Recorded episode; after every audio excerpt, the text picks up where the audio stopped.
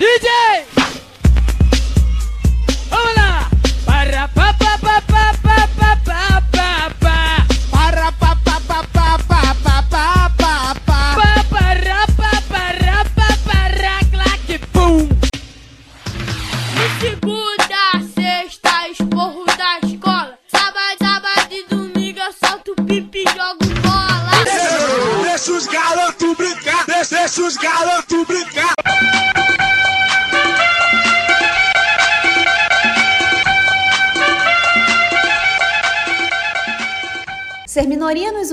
subúrbio nos criou e agora a gente tem voz. Tá começando o Deu Ruim. É Aê! nóis, pô. É nóis. É Tamo aí. nóis. É nóis. Gente, lembrando das nossas redes sociais, o nosso Instagram é o arroba podcast Deu Ruim. A gente tá sempre lá fazendo videozinhos, buscando a fama instantânea, efêmera e contando com a ajuda de vocês para isso, tá, gente? Dá like, dá engajamento, que é isso que a gente quer, tá?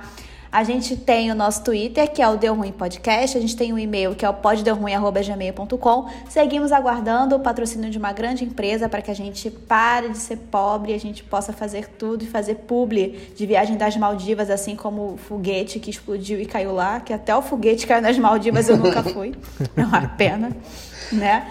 Qual é, Os cara PicPay? faz um- Qual é, PicPay? Ih, não fala de PicPay não, nosso dinheiro tá lá, hein? PicPay, nosso dinheiro tá aí, a gente confia em vocês, patrocina, vai ser melhor ainda, já vai ser com uso de Eu, me ve... eu fico lindo Ai, de super- verde. eu, eu fico melhor Lindo. no verde oliva, mas se o PicPay me patrocinar, eu boto o verde que eles Se o quiserem. PicPay me patrocinar, eu, eu, eu me camuflo, se eles quiserem. cara. né? PicPay, nota a gente. E o nosso programa de patrocínio, que é o apoia.c barra deu ruim. Gente, estamos aqui, ó, só aguardando você ser o nosso sugar daddy, a nossa sugar mommy, para poder mandar na gente, poder jogar na nossa cara, eu que sustento vocês, a gente vai deixar. A gente não vai ser contra você falar isso pra gente, desde que você realmente nos sustente, tá bom? A gente A adora. gente é submisso. Se for, dependendo do valor, a gente vira pet seu. Caraca, chamar vacina. ah, mas dependendo do valor que pagarem no apoia, se eu viro pet, amigo. Eu como até osso se eles quiserem. dependendo do- Ai, meu Deus do céu. Eu sou de Musa. Eu estou impactada e eu estou aqui com o Clayton. Oi, gente, eu tô um pouco mais relaxado, porque parece que vão me, tirar, vão me liberar da quarentena de novo, se Deus quiser. Então, tamo E aí. eu tô aqui com o haitiano. Nós estamos juntos e hoje eu tô indignado. Tô indignado! Eu tô indignado! Tal qual o Gil do Vigor, ele está indignado. Tô indignado porque, porra, tô puto.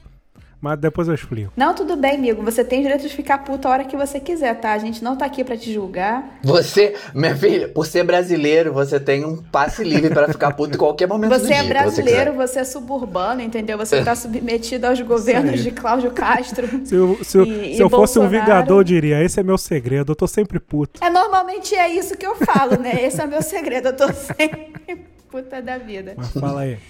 Gente, vamos lá. No dia 6 de, 6 de maio de 2021, no Rio de Janeiro, imerso na pior pandemia das últimas décadas, cidadãos pobres, em sua maioria pretos, foram alvo da brutalidade da polícia que realizou uma operação no Jacarezinho, como de costume, né? Mesmo o STF tendo proibido a realização de operações. E operação essa que só foi avisada ao Ministério Público três horas depois de seu início, tá? Já começa assim. Essa é mais uma série de cha- chacinas que fazem parte da história da cidade que parece não ter limites quando o assunto é desgraça, né? Porque o Rio é o banco de sêmen de Satanás, que é algo que eu já falei várias vezes, né? Se o, o Brasil é o inferno, o Rio é o banco de sêmen de Satanás. Como nada começa já com uma operação com quase 30 mortos, a gente veio conversar sobre momentos em que sentimos, como cariocas, a violência de perto, né? Vamos lá. É, porque às vezes parece isso, né? Porque como de vez em quando saem essas notícias de chacina, parece que mei- é meio normalizado, né? As pessoas que moram fora do Rio ficam chocadas e mas parece que é isso, parece que são eventos pontuais e não, a gente é, se você, é você morar no Rio, você sempre tem uma história pra contar que você sabe que em algum momento aquilo vai crescer E vão chegar essas coisas é, alarmantes que a gente vê aí. Usando uma palavra, uma expressão das militâncias que eu odeio, que o pessoal agora só usa determinadas palavras, é, ser carioca é você, é você ser carioca é você ser atravessado pela violência cotidianamente, né? Você o tempo inteiro você topa com a, com a violência. E uma coisa que eu costumo dizer muito é que o carioca é, se acostumou ao absurdo. A gente normalizou o absurdo. Você ser carioca é você normalizar o absurdo dia após dia. A gente não se, a gente não se impressiona mais com nada. Né, até acontecer um, um, uma coisa como essa no Jacarezinho pra gente, olha, a gente tá num lugar perigoso, sabe? É, é isso, a nossa vida é assim. Ah, cara, eu tô puto porque Tipo assim, cara, porra, eu nunca pensei que, tipo, depois de 30 anos, pô, ia ter uma chacina ma ma maior que Vigário Geral, entendeu? A chacina de Vigário Geral foi uma parada simbólica, entendeu? Repercutiu no mundo inteiro. E aí agora eu tô presenciando uma nova chacina pior que a de Vigário Geral e agora com, com respaldo, respaldada, entendeu? Com a, com a polícia é, fazendo coletiva depois, comemorando a parada. Eles dizem que não estavam comemorando, mas o ambiente todo era de celebração, entendeu? E aí, pô, é muito revoltante. É extremamente isso, revoltante porque eles dizem que entraram, né? É porque bandidos postaram foto nas redes sociais com fuzil e depois dessa chacina eles recolheram seis fuzis, né? Precisaram matar 25 pessoas para recolher seis fuzis, sendo que no ano passado, no mesmo condomínio em que o Bolsonaro é, mora, né? É, recolheram 17 fuzis na casa de uma pessoa, né? Sem precisar dar tiro nenhum. Então, assim. Exatamente. Não tem lógica. Não tem a mínima lógica, né? É, mas falando sobre a violência que nos atravessa dia após dia, ah, gente, eu já fui assaltada milhões de vezes, já fui muito assaltada, já, já perdi vários celulares, tá? É, e um, uma das vezes em que eu fui assaltada, pegaram um bandido na hora, né? E lincharam um bandido, né? Na mesma hora. Desceu todo mundo, linchou o bandido, bateu no cara Cara, quebraram um Kenner na cara do cara que me assaltou. E foi muito bizarro, porque foi a primeira vez que eu tive contato com uma prática aqui do Rio de Janeiro que é muito doida. Porque chegou a polícia, a polícia chegou, tava falando, e aí desceu o gerente do morro. Aí o gerente do morro começou a conversar com a polícia e falou: Olha, é... esse cara tá errado, tem que apanhar mesmo. Se ele voltar pro morro, ele vai morrer, ele já sabe que ele vai morrer, porque a gente já avisou que não pode assaltar as pessoas que trabalham nessa empresa, porque essa empresa ajuda muita gente lá no morro, então eles não têm autorização para assaltar nenhum funcionário dessa empresa, e ele assaltou, e isso é um erro horroroso.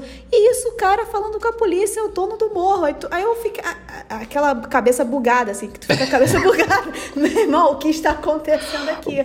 Você é burro, porque você, é, o, o, as coisas que acontecem no Rio são fora de qualquer, qualquer lógica, qualquer qualquer situação, assim.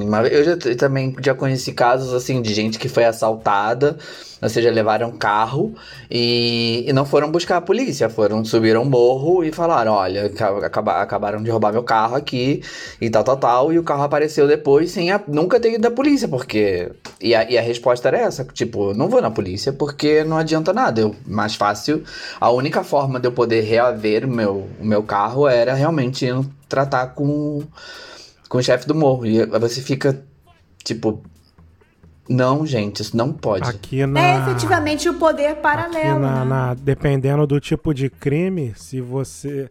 Se o adolescente, dependendo do tipo de crime, né, em algumas regiões do Rio, não é para você chamar a polícia. É para você levar na associação de moradores para ele levar pro, pro traficante para fazer o julgamento. Não é para levar para a polícia. Aqui no posto tem. Já rolou uns, casos desses. Não, e, e, é basicamente isso. E teve uma. Eu, né, como eu disse, foi assaltada várias vezes, teve essa vez. E teve uma outra vez em que eu fui assaltada na praia, né? Roubaram outro celular meu, mas quando eu vi, o cara tava vindo na mão para levar meu celular, mas eu vi um só. Eu, ah, porra, um só não, né, cara? Um só não. na mão é ruim, hein? caí pra, caí pra dentro. Fui guindar. Não, e é ruim, hein, meu? Meus anos de taekwondo eu não vou deixar. E comecei, né, no embate corporal lá com o assaltante. Só que eu não tinha visto que ele tava com mais dois. Aí nisso, que ele- Ah. aí nisso um deles já chegou me dando uma banda. Eu caí, aí os três começaram a me aloprar, me bater pra caralho. E aí levaram. A banda sempre te Sempre, prejudicando, né? amigo. amigo? Sempre. Eu rachei meu cox. Eu tive uma racha, eu tive. Foi, eu tive uma rachadura no. Olha, Olha o prejuízo. Olha o prejuízo. Quebrou Quebrei o rabo. meu Olha aí, cara. Quebrei meu rabo. E, e foi na véspera do meu aniversário de 30 anos. Né? Olha, olha esse retorno de Saturno. Calcula esse inferno astral. Como é que foi a minha vida. Meu Deus, gente. Eu tava longe da sua amizade Né? nessa época, né? E eu tô falando pra vocês que meu inferno astral não foi bolinho, meu inferno astral foi terrível. E aí, é, meu, meu retorno de Saturno foi péssimo. E aí, juntaram os três e levaram meu celular. Né? E eu fiquei lá, toda fodida, e voltei pra casa. E, ah, e aí no dia tive meu aniversário, aí no, no dia seguinte ao meu aniversário é que eu fui ao meu hospital porque eu não tava conseguindo sentar direito, porque eu tava tinha rachado meu cóccix ali na, na banda que o cara tinha me dado. Gente, que inferno. Porque, porque no Rio é assim, né? As, as duas situações você vê que a, a justiça é feita ali na hora, no local. Se não, se não se fez justiça no local, você cagou pro resto da sua vida. Eu não. Eu, eu fui assaltado poucas vezes. Eu fui assaltado pouquíssimas vezes. Uma vez chegando em casa já. E, e outra vez no carnaval, mas sempre eu consegui conversar. O meu ponto que eu quis trazer para essa conversa foi quando rolou aquela imagem da tomada do alemão, que o mundo inteiro viu aquela história. Eu trabalhava em Bom Sucesso. Então, eu trabalhava em Bom Sucesso e morava em Vaz Lobo, então eu tinha que passar pela Penha para voltar para casa. E, e aí eu tava no trabalho, começou aquela história toda, tô tomando alemão, tô tomando alemão, tô tomando alemão. E a única reação que eu tive foi começar a ligar para todos os meus amigos, que para ver se alguém me podia, podia me receber na casa deles, que ficasse do outro lado da cidade, ou seja, que eu não tivesse que passar pela penha para voltar para casa. E aí eu te nessa história eu tive que pedir asilo na casa de um amigo, fiquei dois dias morando lá, né? Fiquei lá porque eu não podia voltar para casa e com muito medo. Com muito medo, porque eu não, eu não queria passar, minha mãe, eu não queria que minha mãe saísse, minha irmã tava na casa dela, foi tudo assim, tipo, uma situação muito louca. Enfim, tava todo mundo sitiado de onde, onde tava. Onde tava, você ficava. Entendeu? Salvo. E tentava ficar ali o maior tempo possível pra não estar dando rolê pela cidade. Porque foi uma situação em que ninguém sabia o que ia acontecer.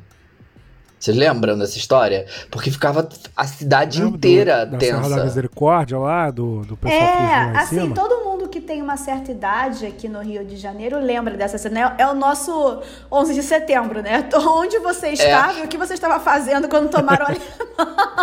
Porque a galera pensa, porque é igual agora, na, na história do jacarezinho, a galera pensa que ah, é uma coisa muito localizada que foi lá. Mas o Rio de Janeiro, ele tá todo, todo misturado.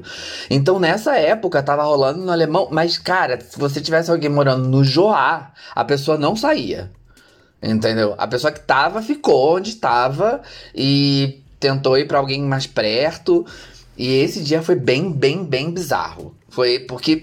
Até porque foi pouco depois de um dia muito bizarro que a gente já conversou aqui no podcast uma vez, que foi que mandaram, que o, o tráfico mandou fechar a cidade e a cidade simplesmente fechou, ninguém nunca soube quem mandou, ninguém nunca soube o que aconteceu. A situação simplesmente do nada foi assim, tipo, mandaram fechar a cidade, tudo fechou, todo mundo foi pra casa. Ah, foi na época dos incêndios de, de caminhão, de carro, essas paradas? Ah, deve ter sido, né? Porque isso sempre acontece. Não, Mas eu lembro só que foi lembro- assim, eu tava só trabalhando, que aí fecharam tudo. Eu trabalhava na Tijuca nessa época, então assim.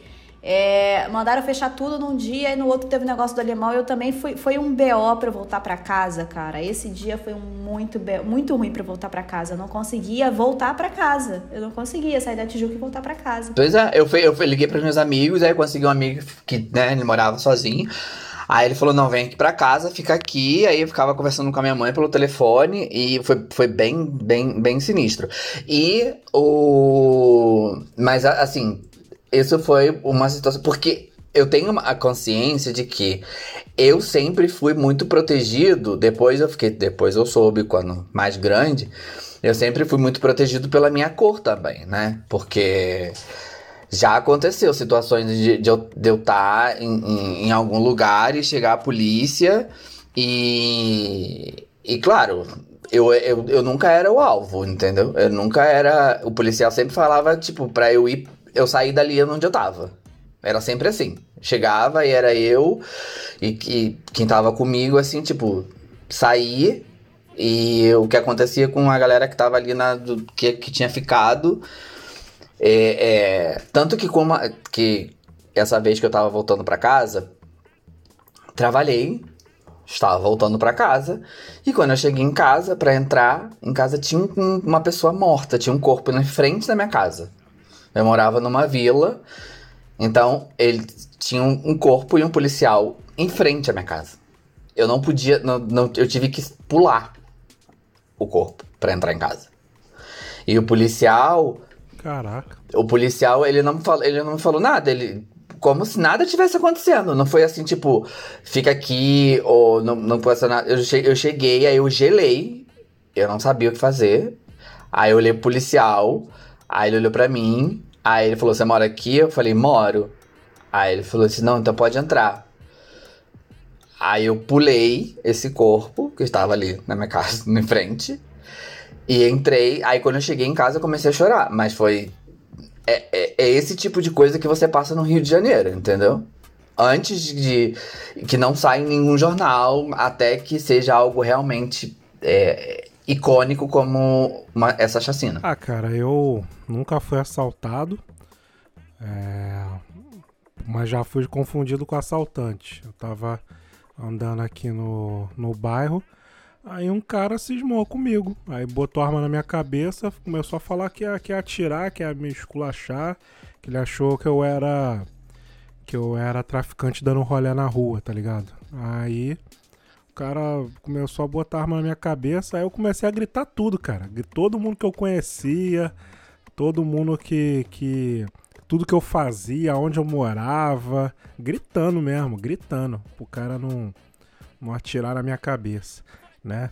E isso não foi só aqui em Jardim, lá em Maricá também, a gente foi numa lan house lá em Maricá, aí entrou a polícia, aí ficou olhando o movimento, aí me revistou lá dentro da lan house, e eu fui o único a ser revistado, entendeu? E aí tem as adaptações, né? Que a gente vai, vai ficando mais velho, vai aprendendo a como se adaptar. E aí tem várias coisas, tem o vocabulário, como que você fala, como que você responde, é, tem a questão do, da minha carteira de, de enfermeiro, que eu sempre ando com ela sempre que me salva, né? Que é tipo um, um passaporte, tipo assim, ah, vai lá, você não é bandido, você é enfermeiro, entendeu? Você, mesmo se tu tiver algum, algum BO, você cuida das pessoas, então pode passar, entendeu? Então são várias adaptações que a gente vai criando, né? Eu meu, no meu trabalho atual, no meu projeto, eu convivo muito com a, com a favela, com a, com a realidade da favela. E lá o que me surpreende muito é criança traficante, né? Vira, tem muita criança no tráfico, né? E o que mais assim apavora é que, pô, imagina uma criança com uma pistola, né? E a criança rodando a pistola como se fosse um chaveiro, tá ligado? E aí tu tem que ficar olhando ali aquela criança de, sei lá, 10 anos ali, brincando com a pistola. Se ela cismar de te matar, ela te mata, tá ligado? Se bem que não é assim que funciona, né? Tem todas uma, umas regras lá. Mas criança é inconsequente, né? Então ela pode fazer uma besteira. Então a minha relação com a violência sempre ocorreu por eu ser negro, sempre rolou. A abordagem policial sempre rolou, sempre fui parado. Na adolescência, eu, eh, o pessoal, a polícia me parava no meio da rua, aí a praça toda ficava me olhando, o policial me revistar, procurando droga no carro. Então sempre foi, sempre foi desse jeito. E aí você vai se adaptando, né? E aí foi o que eu falei até no outro episódio, a questão do conflito, né? Você aprende a, a evitar conflito, né? na, na Zona Sul, na, né, na, na- tem aqueles pessoal playboy que fica arranjando confusão, sei o quê. Eu não posso me dar o luxo de ficar arrumando confusão, porque qualquer confusão que eu arrume pode render alguém armado e, e alguém balear o outro, tá ligado? Então, a minha relação com a violência sempre foi assim. É, na madrugada já vi vários corpos, né, no, no chão, assim, é, saindo para trabalhar, já vi. É, tiroteio na hora que, que ia sair, aí papo de se jogar no chão, né? Então essas são algumas das realidades que, que o carioca, que o homem negro vive aí no, no Rio de Janeiro e no Brasil. É, são realidades que a gente tem que viver o, o- tempo inteiro, né? Todo o tempo. É, isso o haitiano lembra. É, eu moro, né, a localidade onde eu moro, a minha janela da sala fica de frente para o juramento, que é um morro grande aqui do Rio de Janeiro, tal, bem conhecido e tudo mais, né? Dizem que é o morro onde nasceu o Comando Vermelho, enfim. Mas é um morro bem grande. A minha vista é linda, tá, gente? Se, você- se vocês virem, é bucólica a vista do, de- de- do juramento. Mas enfim. Quando eu vim morar aqui, a gente foi fazer, na época eu estava casada, eu e o meu ex, a gente foi fazer um open house. Só que no dia, um dia antes do open house que a gente foi fazer, é, teve um- uma guerra na, na- no, no, no, no morro um tiroteio absurdo, assim. E eu não sei vocês, mas o carioca ele sabe diferenciar os calibres de bala. Então a gente sabe quando tira, tem, é de 38, quando é de pistola, quando é de fuzil, quando é ponto Isso é 30. absurdo, é verdade. É, quando é ponto. É ponto muito 20. verdade. É, uma- é um conhecimento que o carioca tem, ele sabe. Então, se a gente tá ouvindo um tiroteio que tem muito tiro de 38, a gente já sabe que é tiroteio com a polícia, né? E são conhecimentos que a gente vai tendo ao longo da vida. É, e nesse dia não tinha 38, então era guerra mesmo de facção. É, e aí, no, é, e um dia antes do Open House teve esse tiroteio, foi assim, foi absurdo. Foi, foi a primeira vez que eu testemunhei um te- tiroteio tão de perto de, mim. É, só que o meu apartamento é muito protegido, né? Fora a sala, que fica realmente de frente pro morro, os outros cômodos da casa são todos protegidos, então, por outros apartamentos. Então, não tem como a gente ser atingido, então tem tiroteio, é só sair da sala. Só que Aí tá, teve o tiroteio a noite inteira, foi o dia, o dia, a noite inteira de bala cantando até de madrugada, até que acordei de manhã não tinha mais tiro. Quando eu fui olhar na sala, né, eu, a primeira coisa que eu fui olhar foi ver se o tiro tinha atingido a televisão, que era a coisa mais cara da sala. A televisão estava bem, aí eu fui olhar embaixo da janela, né, tem o janelão, eu fui olhar embaixo da janela do lado de fora e tinha um rombo gigantesco de tiro um rombo enorme de tiro. Aí foi a hora que eu olhei assim, nossa, fomos batizados, né? Recebemos aí esse batismo, o juramento nos recebeu, estamos aí batizados. E aí é isso, né? É, é raro ter é, tiroteio muito pesado como foi dessa vez. Eu moro aqui há quatro anos e desde que eu moro aqui tiveram cinco ou, cinco ou sete tiroteios muito pesados aqui. Muito, muito, muito, muito. Alguns até atingindo pessoas no metrô. É bem complicado. Mas aí a gente vai sobrevivendo e se acostuma a essa rotina. Isso que é o mais bizarro. É, o esse costume. lance do costume aí, cara, é, é triste, por quê? Só pra finalizar meu lance aí. O... Eu tenho familiares mortos, entendeu? Por causa dessa parada aí, entendeu? Que, é, tipo assim, o cara cresceu na, na- ali na comunidade, né? E acabou se envolvendo com a, com a parada. Tipo assim, eu tenho um primo que já que morreu por causa de tráfico, primo que foi preso, né?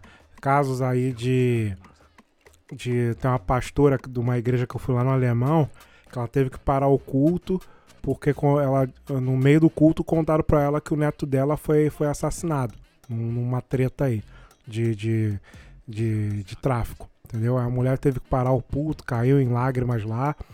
E, tipo assim, cara, essa parada aí de, de bagulho de tiroteio é uma parada que rola direto, cara. Vira e mexe, tem, tá rolando tiroteio. Aqui onde eu moro tem lance de cesta básica. Então, não é só tráfico. Por exemplo, aqui no lance de cesta básica, vira e mexe tem alguém tentando roubar o dinheiro da, do, dos empresários das cestas básicas. Aí esses caras andam com segurança e aí rola tiroteio, entendeu? Pra pegar essa, essa galera, né? E aqui no prédio onde eu moro já o prédio já foi atingido aí várias vezes, né? Por causa desse, dessas perseguições aí. É, essa história de, de, de conhecer tiro é muito bizarro, porque é uma parada que você não tem ideia que você conhece, até que alguém te comenta. Porque o, o negócio de viver no Rio é isso. Você vive no Rio, é uma situação tão extrema. Eu tava comentando outro dia pra uma amiga que foi morar também, que também saiu do Rio. É, é uma situação tão extrema que você vai normalizando que quando você sai, o choque é muito grande. Aqui, aqui quando no, no Chile, eu me dei conta de que eu tenho uma relação muito é, estranha com policial, porque eu sei que é muito pouco provável que vai acontecer alguma coisa comigo, porque geralmente não tô fazendo nada e, e, e tal.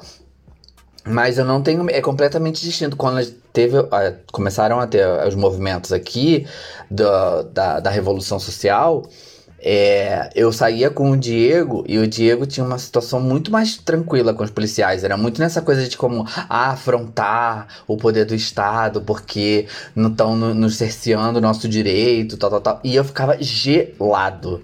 Gelado quando eu via qualquer policial assim, tipo, se aproximando da gente de uma forma mais, mais brusca. E aí eu lembrei depois o que aconteceu, porque uma vez eu tava saindo de casa. E foi isso, eu tava me tomando banho pra sair de casa, pra trabalhar, e eu escutei tiro. Aí foi aquela situação meio tensa, né? A gente.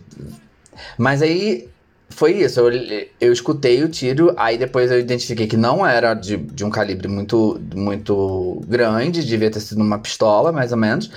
E, e tinham sido dois tiros apenas. Então não tava tendo troca de tiro, não foi nada, foi só isso. Então você. Eu terminei de me arrumar e sair. Aí eu entendi o que tinha acontecido. Quando eu cheguei pra, pegar o ônibus perto do da Praça de Vaz Lobo, tinha, tinha dois, dois meninos que tinham, acaba, tinham acabado de ser baleados. E não tinha chegado polícia ainda, só, só tinha algumas pessoas vendo e tal. E é foda porque você vê, se eu tivesse saído mais cedo, eu estaria passando ali naquela hora, entendeu? Então, eu nunca soube se aquelas pessoas, se eles tinham sido, se eles foram assassinados, se foi era pra ser só um e foi dois, se foi bala perdida, que não, não sei o que aconteceu.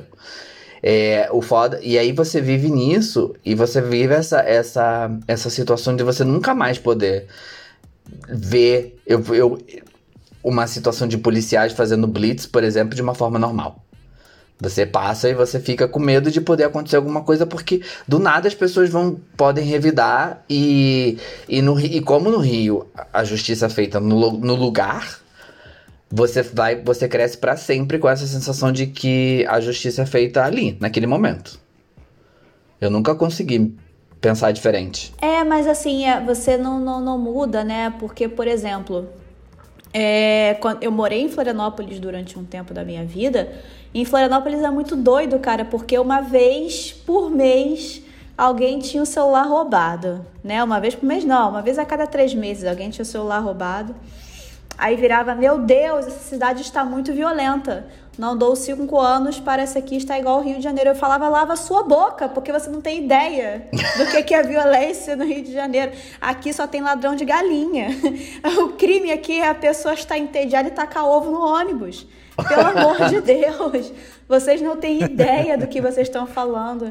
Fazer sinal pra polícia, sinal do com o dedo É, pra cara, polícia. nossa, como você é ousado, meu Deus. Mas você não, vocês Eu não têm sempre falei, mas vocês podem perguntar, quando começou a revolução aqui, que é considerada a revolução, uma- a, é a revolução republicana do Chile, desde que terminou a ditadura, foi o que aconteceu no 18 de outubro de, de 2019. Cara, o Chile parou.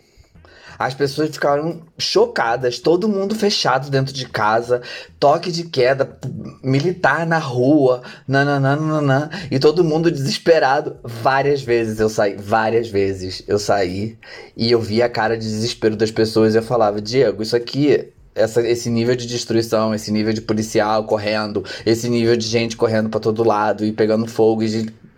Isso aqui é pavão na quarta-feira. De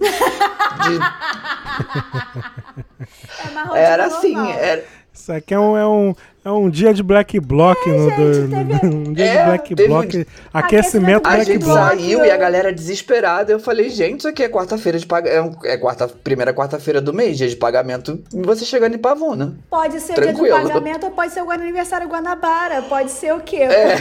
Pode ser é, uma guerra entre dois arrastões dentro da pavuna, de facções diferentes. Eu já estive no meio de, de uma guerra de arrastões ali, ó. Vinha um arrastão de um lado do outro, eu, meu Deus, eu me refugiei dentro do amigão.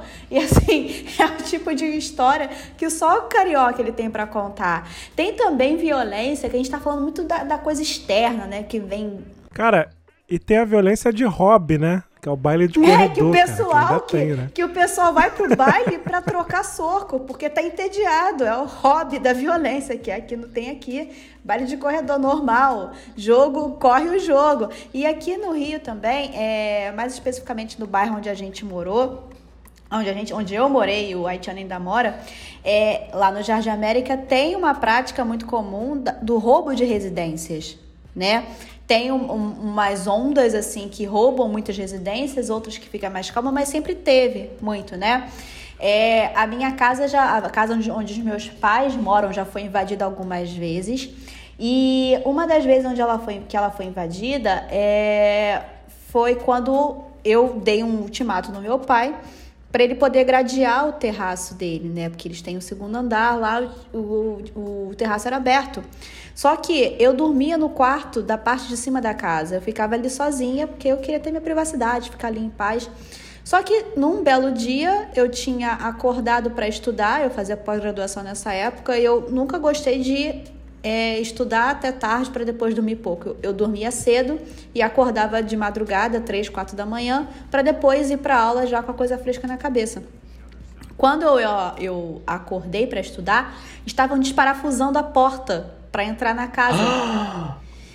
E nisso que eles estavam desparafusando a porta, eu acordei, acendi a luz e eles saíram correndo e pularam o terraço. E eu entrei em completo pânico, porque assim, o primeiro cômodo que eles ve- veriam e conseguindo entrar seria o meu quarto. Então, assim, o que, que poderia acontecer comigo? Não é mesmo? E aí foi o dia que eu dei um ultimato no meu pai. E, porque não tinha sido a primeira vez, assim. É, durante aquele mês, eles já tinham tentado invadir a casa umas três vezes. Aí eu virei pro meu pai e falei: pai, se você não gradear esse terraço, se eles entrarem nessa casa e fizerem alguma coisa comigo, eu me mato, eu me mato na sua frente. Aí no dia seguinte, meu pai gradeou o terraço. Né? Foi preciso dar esse incentivo um pouco mais enfático para ele, para ele tomar uma atitude, porque senão. Mas assim, é, tem mais ou menos uns três meses que invadiram a casa dos meus pais de novo. Porra, roubaram os passarinhos da minha mãe, cara. Eu fiquei puta. Roubaram os passarinhos da minha mãe e a bicicleta. Porra, entrar pra roubar passarinho, viado. Roubaram os passarinhos da minha mãe, roubaram a bici... roubaram a bicicleta do meu pai, porque eu fiquei puta, é- porque meu pai é um é vacilo. cicloativista. Porra, roubaram a bicicleta de um é ativista. vacilo, E- pô. Bem que eu tava estreando, eu não tava mais vendo ele passar aqui pela É janela. por isso que ele parou. Não é por medo de, de, de pandemia, não. Foi porque roubaram a bicicleta dele, coitado. Aí, Dá a eu bicicleta de Natal dar. pra ele, Eu meu. vou dar, cara. Uma poti. Dá uma, poti ceci- cromada. Uma ceci, a Cauã ceci. Pra... Ai, gente. Aí roubaram a bicicleta do meu pai, roubaram os passarinhos da minha mãe. Minha mãe ficou arrasada que roubaram os passarinhos dela. Ela guarda a gaiola vazia até hoje. Que... que ela, Bota uma vela dentro. ela Gente, ficou o foda- chateadíssima. É que, cara, entraram na sua casa. Eu não consigo. Você tá entendendo, querido ouvinte? O Rio é esse tipo de lugar que é muito comum, mas não é, não é. Ah, isso acontece em qualquer lugar do mundo. Tá, isso acontece em qualquer lugar do mundo. Mas no Rio é comum, é corriqueiro a pessoa entrar na sua casa, seja pra roubar passarinho, seja porque o policial deu. achou que na sua casa tem alguém e ele vai entrar na sua casa. E ponto. Acabou. Cara, aqui na FICAP tem uma faixa na entrada da favela é, que tá escrito o artigo 5 da Constituição, que fala sobre a questão do, do domicílio que é bem particular, não sei o que, que não pode invadir, não sei o que. Então, tipo, na entrada da favela já tem esse aviso, né? E a polícia, quando tá afim, entra na casa da- das pessoas, né? Uma vez eu trouxe a mãe de um aluno meu aqui em casa para fazer uma videoconferência com uma estudante de direito que estava na França, para falar sobre a violência aqui no Rio de Janeiro. Aí ela contando, não, porque aí é, eu tinha saído para trabalhar e, e aí os policiais entraram na minha casa, mas aí eles viram que a gente era de família, não sei o quê. Aí a garota, o quê? Eles entraram na sua casa? É, eles entraram na minha casa, não sei o quê. Assim, normal, normal, normal. Alguém entrando, alguém armado entrando na sua casa frequentemente, tá Uhum. ligado? Lá é normal, normal, né? E outro bagulho também, essa questão aí da, da realidade, né? E ao mesmo tempo que o Rio de Janeiro é sinistro, tem as realidades também, né? Quando teve a- aquele bagulho da, da Guarda Nacional, da Polícia Federal é, tomando conta aqui do, do Rio de Janeiro, é, eu dava aula na Beira Rio, numa favela aqui que tinha também, e ia pra casa, né, tal. E aí, cara, tipo assim, lá aqui no bairro, a Polícia Federal fazia cercos. Então, você passava por uma blitz e aí eles olhavam teu carro e pediam teu documento. Quando eu chegava na Beira Rio, a abordagem era completamente diferente. Ele chegar, o cara vindo de, de na, numa Honda Bis, tipo assim, apontando o fuzil pra cara da pessoa, a pessoa saindo, deixando a moto cair, jogando a pessoa na parede e revistando a pessoa. Então, tipo, no mesmo bairro, na mesma região, abordagens completamente diferentes, né? E aí você vê aquele lance lá da necropolítica, né? De quem pode morrer, quem pode ser esculachado, né? Essas coisas todas. Então, infelizmente, esse lance aí é normal, cara, de, de abordagem abusiva e, e pessoas invadindo casas. Isso aí rola, rola direto aqui. Rola muito aqui, infelizmente a gente vive isso. Numa das vezes, eh, eh, gente, a casa dos meus pais já foi invadida muitas vezes mesmo. Numa das vezes, é, é, a, a, a casa dos meus pais tem a loja do meu pai, né? A famosa RDM, gente. Se quiserem, estiverem procurando fightwear, roupa pra malhar com frases ofensivas, meu pai vende, tá? Todas ótimas. meu, Todo ano eu compro uma camisa do Led Zeppelin. ele sempre oferece a do Ozzy, mas ele, o, o, o haitiano prefere a do Led Zeppelin. Enfim, entraram, é, invadiram, mas é, entraram na, na loja. Né? Nessa época não tinha laje, na loja só tinha telha, destelharam e entraram na loja. E aí é, roubaram dinheiro e roubaram algumas peças de roupa. Só que o meu pai, ele mora no bairro há, sei lá, mais de, de 60 anos, sabe? Quase 60 anos. Então ele é muito conhecido por todo mundo no bairro. Todo mundo, todo mundo mesmo. Então o pessoal do movimento ficou indignado que roubaram meu pai. Aí foram lá na loja e falaram com ele. Ah, eu soube que assaltaram o senhor, o senhor quer que tome alguma providência tal, e que não sei o quê. Ele, não, não precisa se incomodar com isso, tá tudo bem e tal. Mas aí entraram na favela e descobriram quem roubou meu pai, pegaram as roupas de volta e entregaram pro meu pai. Várias roupas do, do Ozzy. Camisa de É. do Bob Marley e frases de academia ofensivas, né, cara? As camisas de academia do meu pai são maravilhosas. Eu fico com muita pena quem estuda direito no Rio. Sério, quem, tem quem vai nessa onda de ser advogado. fico, porque, eu não fico não, porque eu vejo as sacanagemzinhas também. porque deve ser mu- Mas é porque deve ser muito difícil, porque é um sistema legal completamente paralelo. Mas enfim, o negócio é isso. Porque, querido ouvinte, a discussão aqui, eu acho que deu, deu para ficar mais claro para todo mundo, que quando chega nesse nível de ter uma chacina, não é porque a polícia tá fazendo ação, não é porque querem colocar ordem, não é. Existe alguma intenção direta nesse caso, porque o Rio de Janeiro é um caos. Então, se, se rolou alguma coisa desse nível da chacina, pode ter certeza que tem alguém muito interessado em que isso saia no jornal e que. ou. Ou quem sabe, não sei, talvez tentar fazer uma briga com o, F- com o Supremo Tribunal, não é? Pra saber quem tem mais, mais força, mais influência. E enquanto isso a gente vai né, ficando nessa merda. Pois é, gente. E um detalhe, outro detalhe. É, eu não quero sair daqui não, tá? Só pra avisar. Ai, ai, gente. É. Bora pro papo reto? Bora. Se, se ligar no papo reto que eu vou mandar pra tu. tu. Gente, meu papo reto é um e só poderia ser esse, a música nova da Pablo, Ama, Sofre e Chora. Gente, como eu estou puta porque não tem carnaval pra eu poder gritar essa música bêbada pelas ruas, entendeu? É, Pablo lançou o hino piranhisco brasileiro. Saca? O, o, o clipe tá maravilhoso, a produção tá incrível.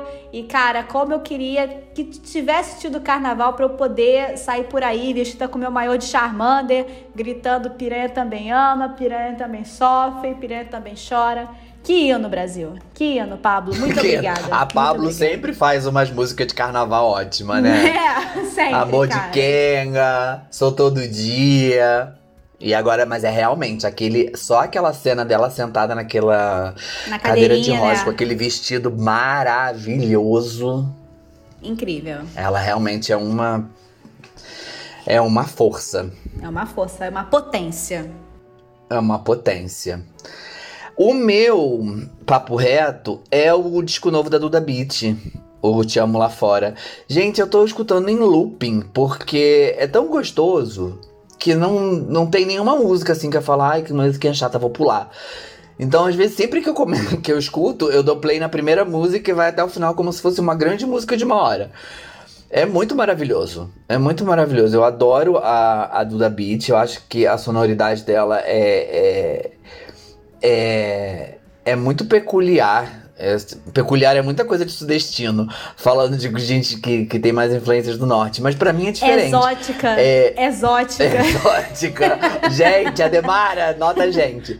É, mas é, mas é muito, é muito delicioso, é muito delicioso. Aqui a gente escuta muitas e muitas vezes nas- durante a semana essa, esse disco. Aí, escutem. Tá em todas as plataformas. Duda Beat, te amo lá fora. O meu papo reto, é, o tema aí é violência, né? Então, e eu quero indicar filmes para descansar a mente. Filmes para você ver várias vezes na hora do almoço, na hora da janta, né? O bom de filmes repetidos é que você não precisa pensar, né? É só você ficar ali vendo, relaxando a sua mente. O filme que eu indico é o filme do Brad Pitt, que é War Machine, tá na Netflix, né? E é um filme que fala sobre a, a missão estadunidense lá no Afeganistão para manter a paz, né? A paz que eles tiraram. E eh, aí o filme é interessante que mostra a, a, a falta de sentido, a falta de lógica nas ações imperialistas estadunidenses nesses, nessas regiões, nesses países aí. Mostra o cara lá fazendo os bagulho tudo sem noção, gente inocente sofrendo com isso. Mas é um filme meio comédia, né? Então é, recomendo aí pro almoço, o almoço ou janta de você. Felipe Neto também recomenda. Felipe Neto também recomenda. Porque o Felipe Neto agora, esse- esses dias, estava tava publicando sobre Noam Chomsky e, da- e o imperialismo americano. Eu falei, Felipe, eu falei, gente, o que tá acontecendo? Ah, ele tá querendo ser agora o porteiro do Afeganistão. Ele cansou de ser porteiro de Wakanda. Ele vai ser o porteiro das Arábias, gente. O Felipe Neto sempre, sempre sendo um pilar Felipe sempre se preparando para as próximas para as próximas militâncias. Ele tá sempre um passo à frente da militância. Igual o Felipe. Ai, ai. Gente, lembrando, as nossas redes sociais, segue a gente no Instagram, é o arroba podcast deu ruim, o Twitter é o deu ruim podcast, o e-mail é poddeuruim.gmail.com. Nosso programa de patrocínio para você ser o nosso Sugar Daddy ou nossa Sugar Mami é o apoia.c barra deu ruim. A gente tá aqui toda quinta-feira, nossos programas são semanais. Compartilha com a galera, gente. Segue a gente no Spotify, no Deezer, no Apple Podcast, no Google Podcast. A gente tá em todos os lugares, tá? É só você procurar que você acha a gente. Um beijão, galera. Tchau, tchau. Valeu.